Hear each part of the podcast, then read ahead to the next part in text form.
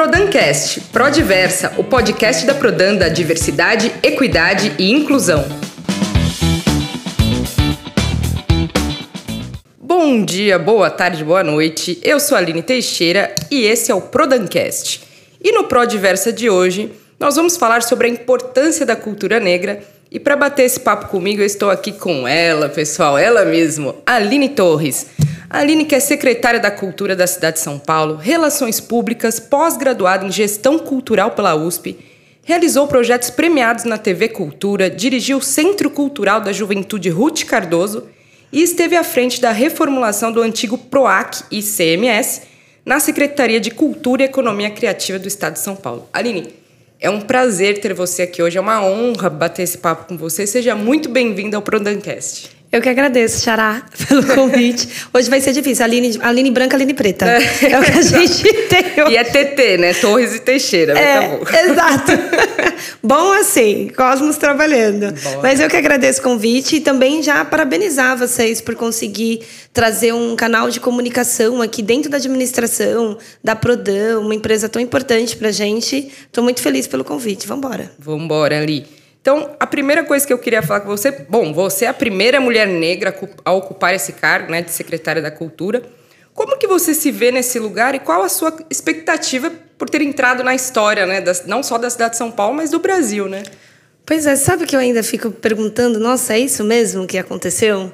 É meio complexo, né? Quando você para para imaginar, a gente está em 2023, é, com tanta coisa acontecendo, a gente ainda está em vários retrocessos, como eu ser a primeira mulher negra a ser secretária de Cultura, numa cidade de 470 anos, é, enfim, na administração pública com quase 100 anos, aí países com guerra, enfim, a gente está num grande retrocesso. Mas avanços existem e esse é onde se comemorar.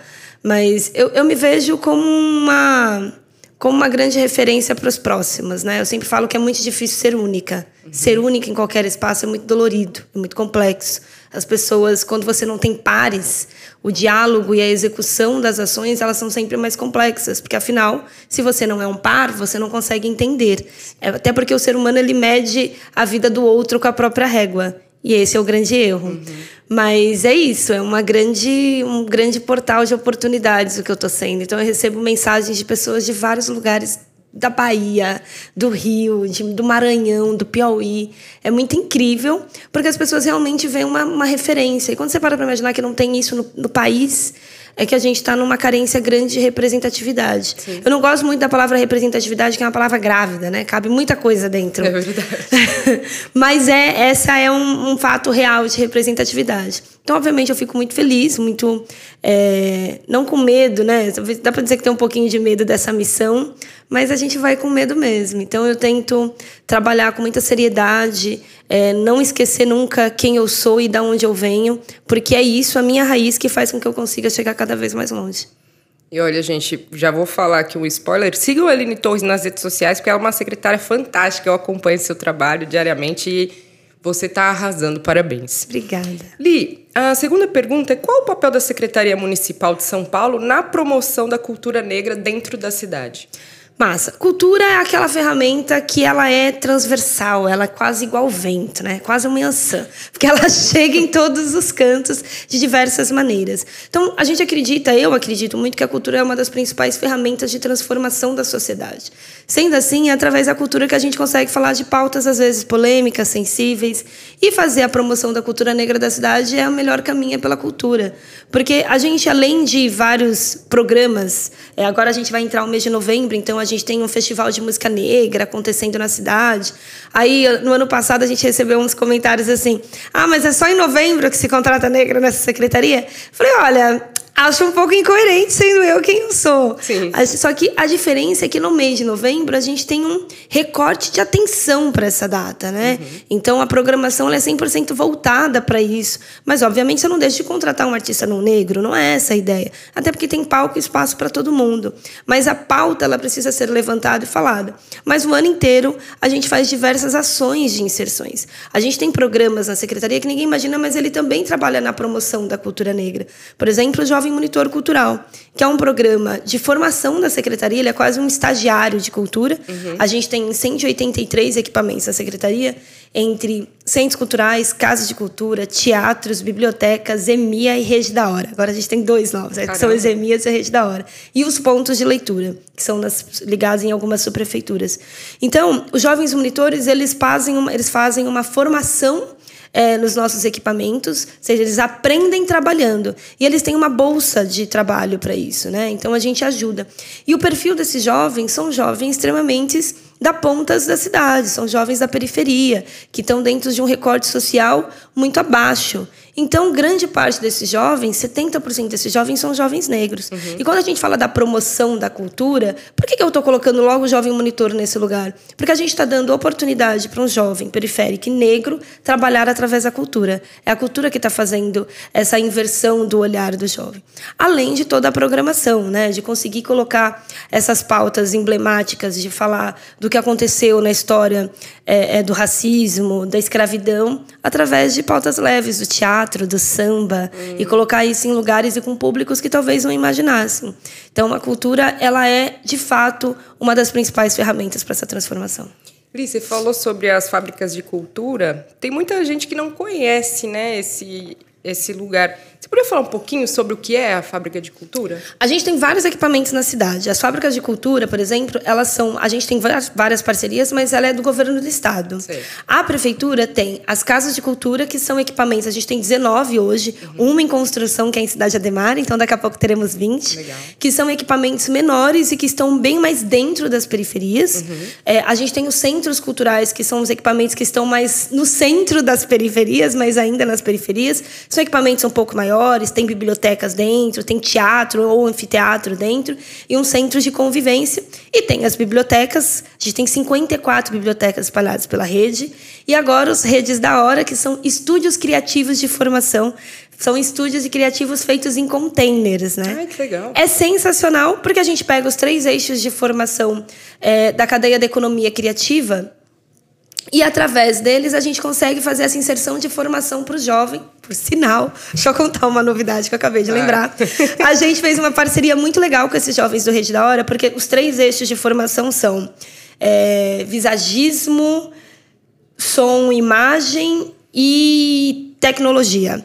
E as três formações, esses três eixos, os professores são jovens também, então a, a, a forma pedagógica ela é bem ampla, é muito para atrair o jovem. E a gente conseguiu separar agora dez jovens que acabaram de se formar no Rede da Hora para ir fazer uma, um estágio num navio. Nossa, gente. Mas num navio de um show. Então eles vão aprender a fazer produção, a maquiagem de visagismo, começo ao... ao começo ao fim. Então todo o treinamento, a formação que eles tiveram, a gente gente conseguiu fazer com que eles fossem contratados, estão passando por seleção, entrevista, e aí eles vão ser contratados, enfim. Então, tendo uma oportunidade de entrar num mercado sensacional. Sim, sim. Cada vez mais a gente tem navio do Roberto Carlos, navio do Gloob, enfim. É verdade, tem navio de tudo. Navio de tudo. E você precisa de um profissional especializado naquilo. Uhum. Então, estou muito feliz porque a Prefeitura de São Paulo, a administração pública, ela está conseguindo fazer formação do jovem da periferia, através da cultura, para entrar no mercado mais potente que está vindo por aí, né? Nossa, muito legal. Parabéns, Li, por esse, mais esse projeto aí da Prefeitura e da Secretaria da Cultura.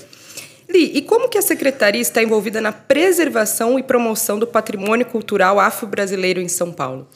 A gente tem várias, algumas, vai, algumas ações dessa promoção. Mas eu acho que vale ressaltar aqui as estátuas. A gente é, lançou no, até o ano passado não sei se a gente lançou alguma esse ano ainda. Acho que não, né? Só no ano passado. As cinco estátuas de personalidades negras da cidade. Então, essas cinco personalidades negras, elas têm o intuito de contar o outro lado da história. As pessoas é, é, tem, colocam dentro de um contexto muito de de ir ali, né? De ah, tem que acabar com aquela estátua, aquela estátua não condiz com a verdade.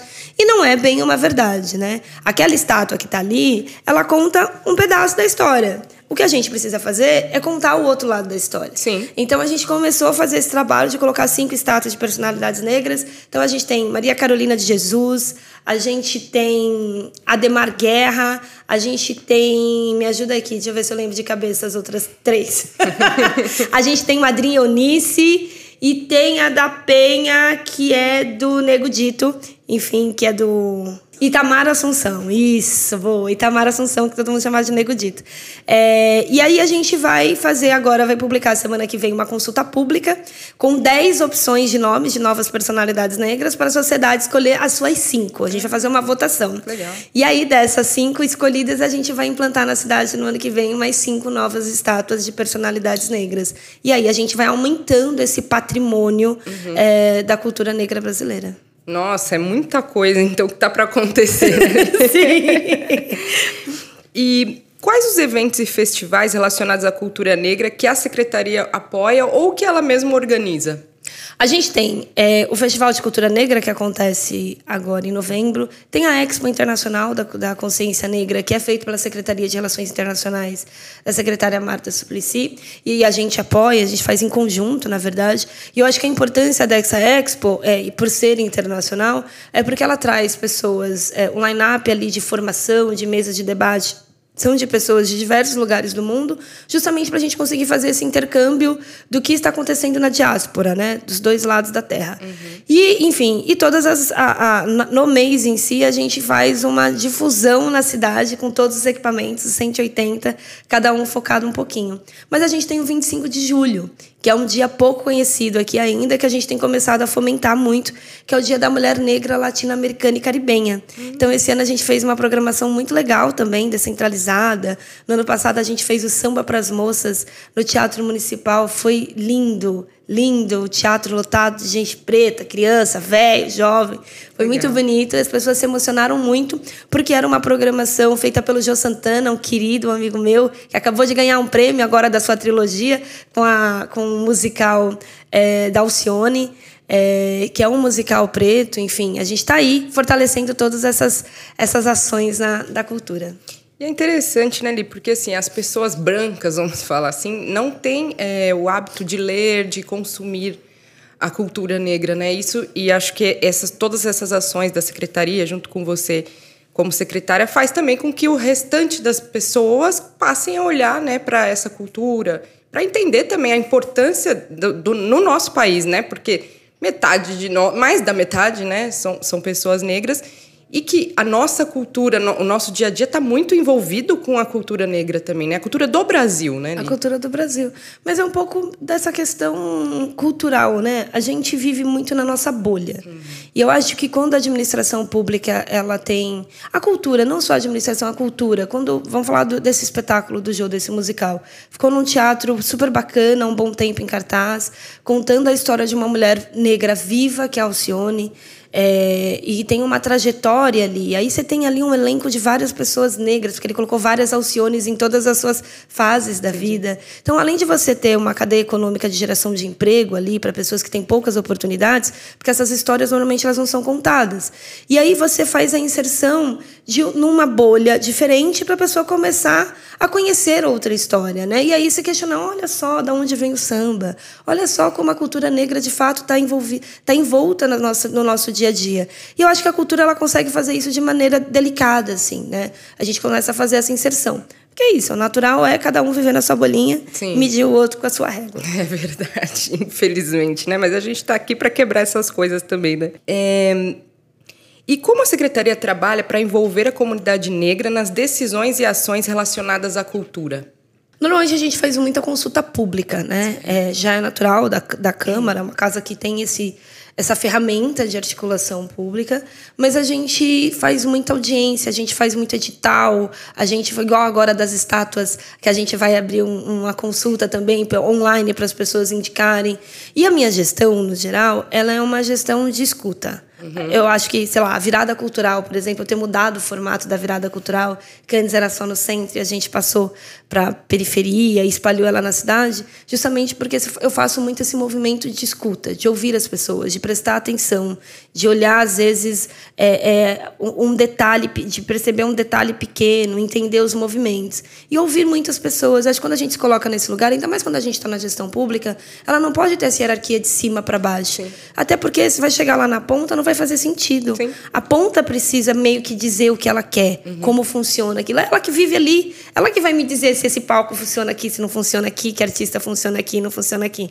Então, é, eu acho que a gente faz essa, essa a gente envolve eles dentro da gestão dessa maneira, ouvindo muito. É, porque é isso que você falou, né? Às vezes a gente tem uma visão dentro da bolha e fala assim, ah, isso é legal acontecer em tal lugar. Aí você vai lá e o povo fala, não, mas não tem nada a ver com a gente, a gente quer tal coisa, né? Então, realmente, o ato de escutar as pessoas muda muito o vivencial deles, né? Muito legal esse. É, acho que a política tem que ser assim, né, Eli? A gente ouvir as pessoas e não fazer aquilo que está dentro da nossa, nossa cabeça, cabeça, né? Ouvir o, as pessoas para mudar realmente a vida delas. Muito legal.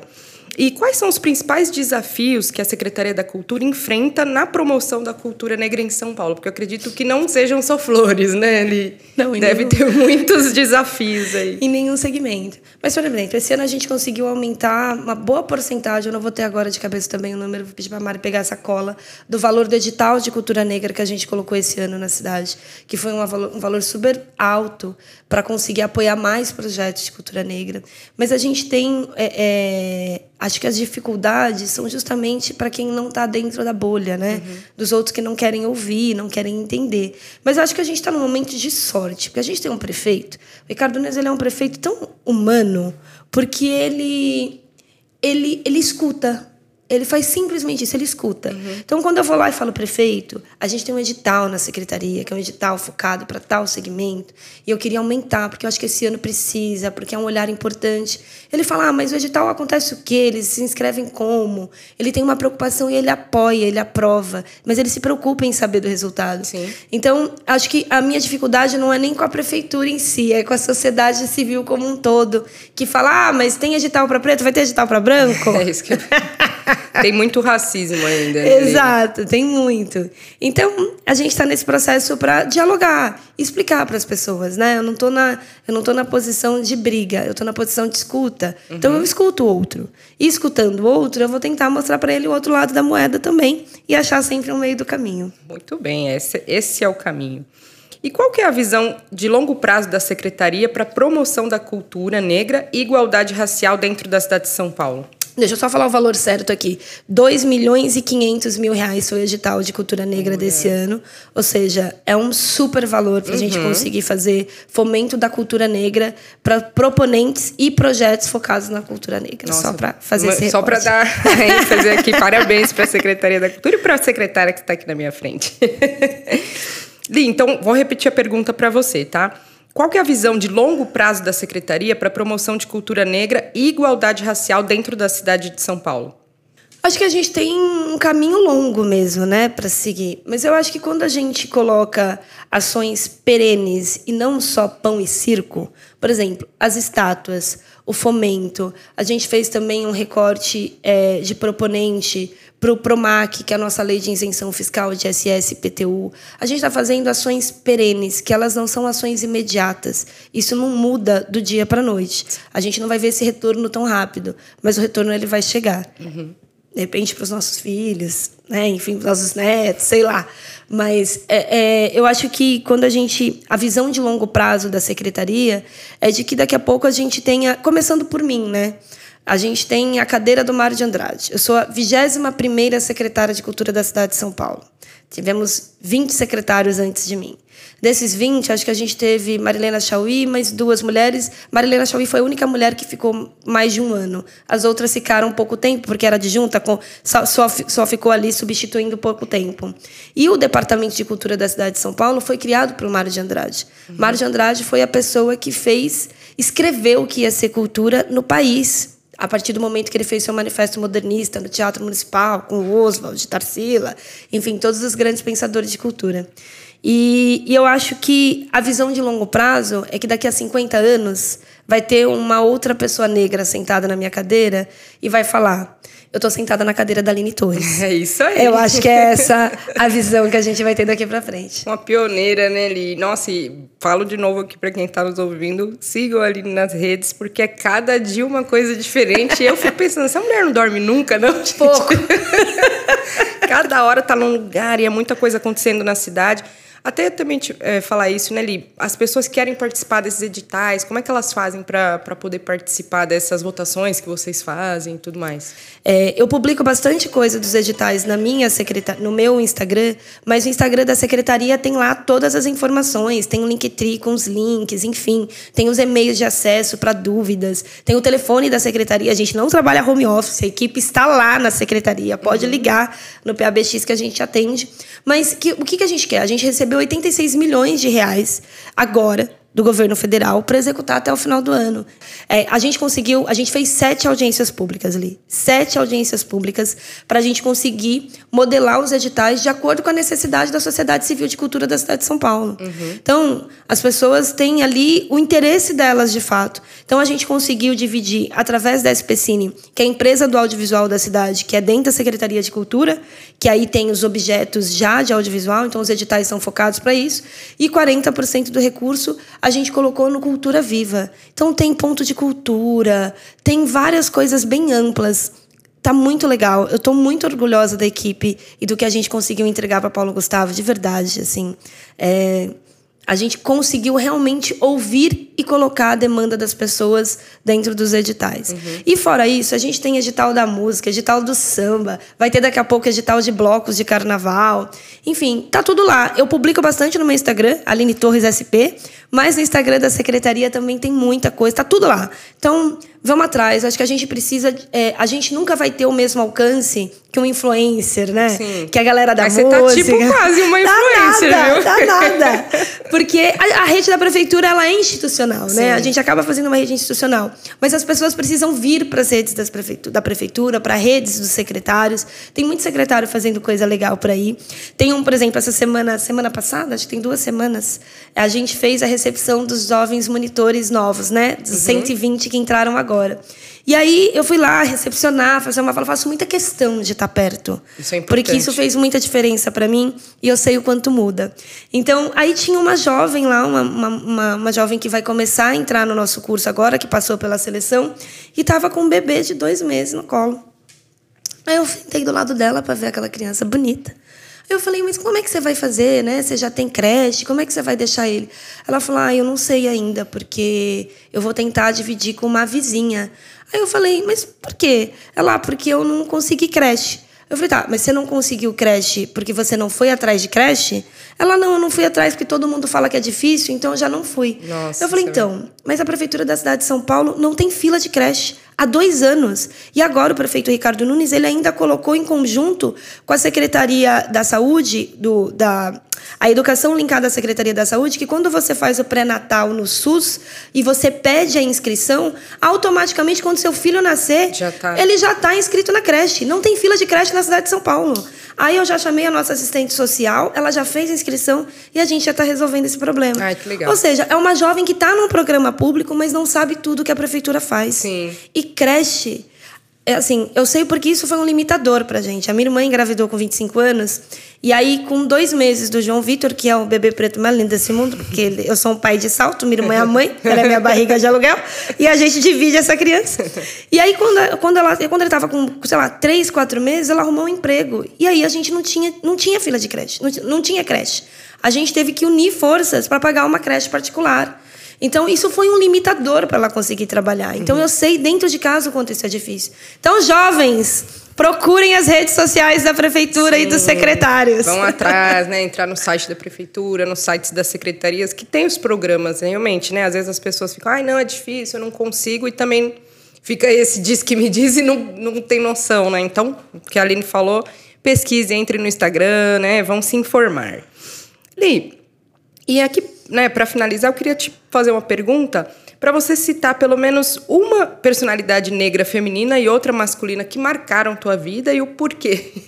Eu não parei para pensar nisso. Mariana, São tantos, né? São tantos. São tantas emoções. Não, eu tenho um eu tenho um recall grande assim de pessoas que foram referências para mim. É mais difícil agora. Deixa eu pensar rápido. eu acho que, sei lá, vou colocar é, na, no empresariado, assim. Eu gosto muito do que a Oprah significa. Uhum. A Oprah ela é uma mulher que teve uma história é, super simples no seu começo. Foi próximo muito também de Angela Davis, assim. Essas, essas mulheres, elas são difíceis escolher uma. Mas, enfim, vamos na Oprah. Porque hoje a Oprah, ela representa é, um, um grupo... Ela, ela não abandonou quem ela é. Porque ela tem um clã de amigas dela de 300 mil anos atrás. Mas a Oprah é a mulher negra dos Estados Unidos que fala desde o do, com Trump como presidente a, sei lá, a assistente social do, da, da rede pública lá do bairro para saber o que está acontecendo.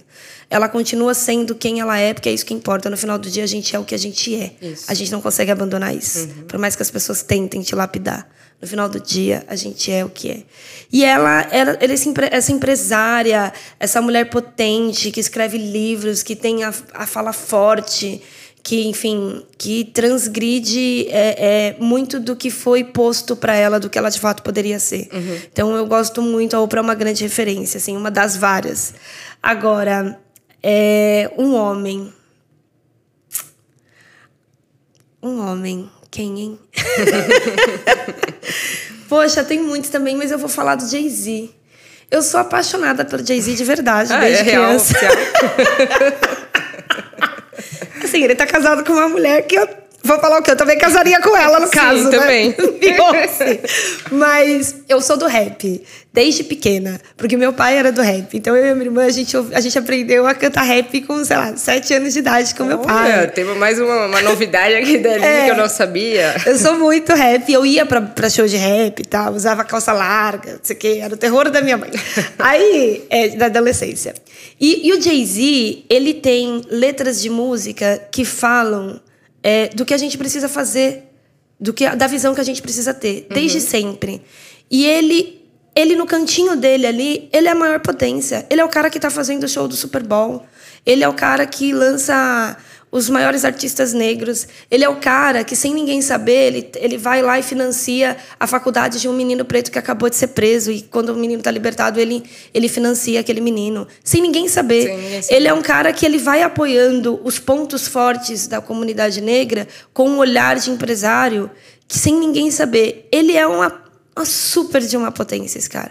O que ele faz salva muita vida. A mesma maneira que a gente fala aqui no Brasil que as músicas do Racionais salvam muito mais vidas do que a escola, por uhum, exemplo, uhum. foi o que o Jay-Z fez. Só que ele conseguiu ir além, porque ele é internacional, ele é mundial. Então eu acho que as letras do Jay-Z, a postura do Jay-Z, tipo, ele usa. Quando ele começou a fazer o corte de cabelo atual dele, que são uns dreads meio arredondado, ele começou a fazer isso para fazer uma homenagem para o Basquiat que foi um artista plástico negro de Nova York que teve uma história única, foi ímpar o que ele fez. Ou seja, nada nele é por acaso. Entendi. Tudo é um sinal. Uhum. E assim, onde ele chegou hoje, poucos negros, poucos homens negros chegaram. Uhum. Então, acho que a bola da vez vai para eles. Opa, sim. Lin, estamos chegando aqui no final do nosso Prodancast. Mais uma vez eu agradeço a sua participação aqui. É, e bater esse papo tão importante sobre a cultura negra, né? não só na cidade de São Paulo, mas aí a gente falou de mais coisas também, e o quanto isso é importante para o Brasil, sendo nós um país tão diverso, com a maioria das pessoas negras no Brasil. Muito obrigado mesmo por, mesmo por você estar aqui. E vou te deixar esses cinco minutinhos finais aí para você divulgar suas redes, seu trabalho, enfim, a bola é com você. Bem, eu quero mais uma vez agradecer o convite obrigada por ter dado certo, assim, pra gente fazer dar certo, porque é, é difícil, né? Foi difícil. A agenda da secretária é muito corrida, pessoal, mas deu certo.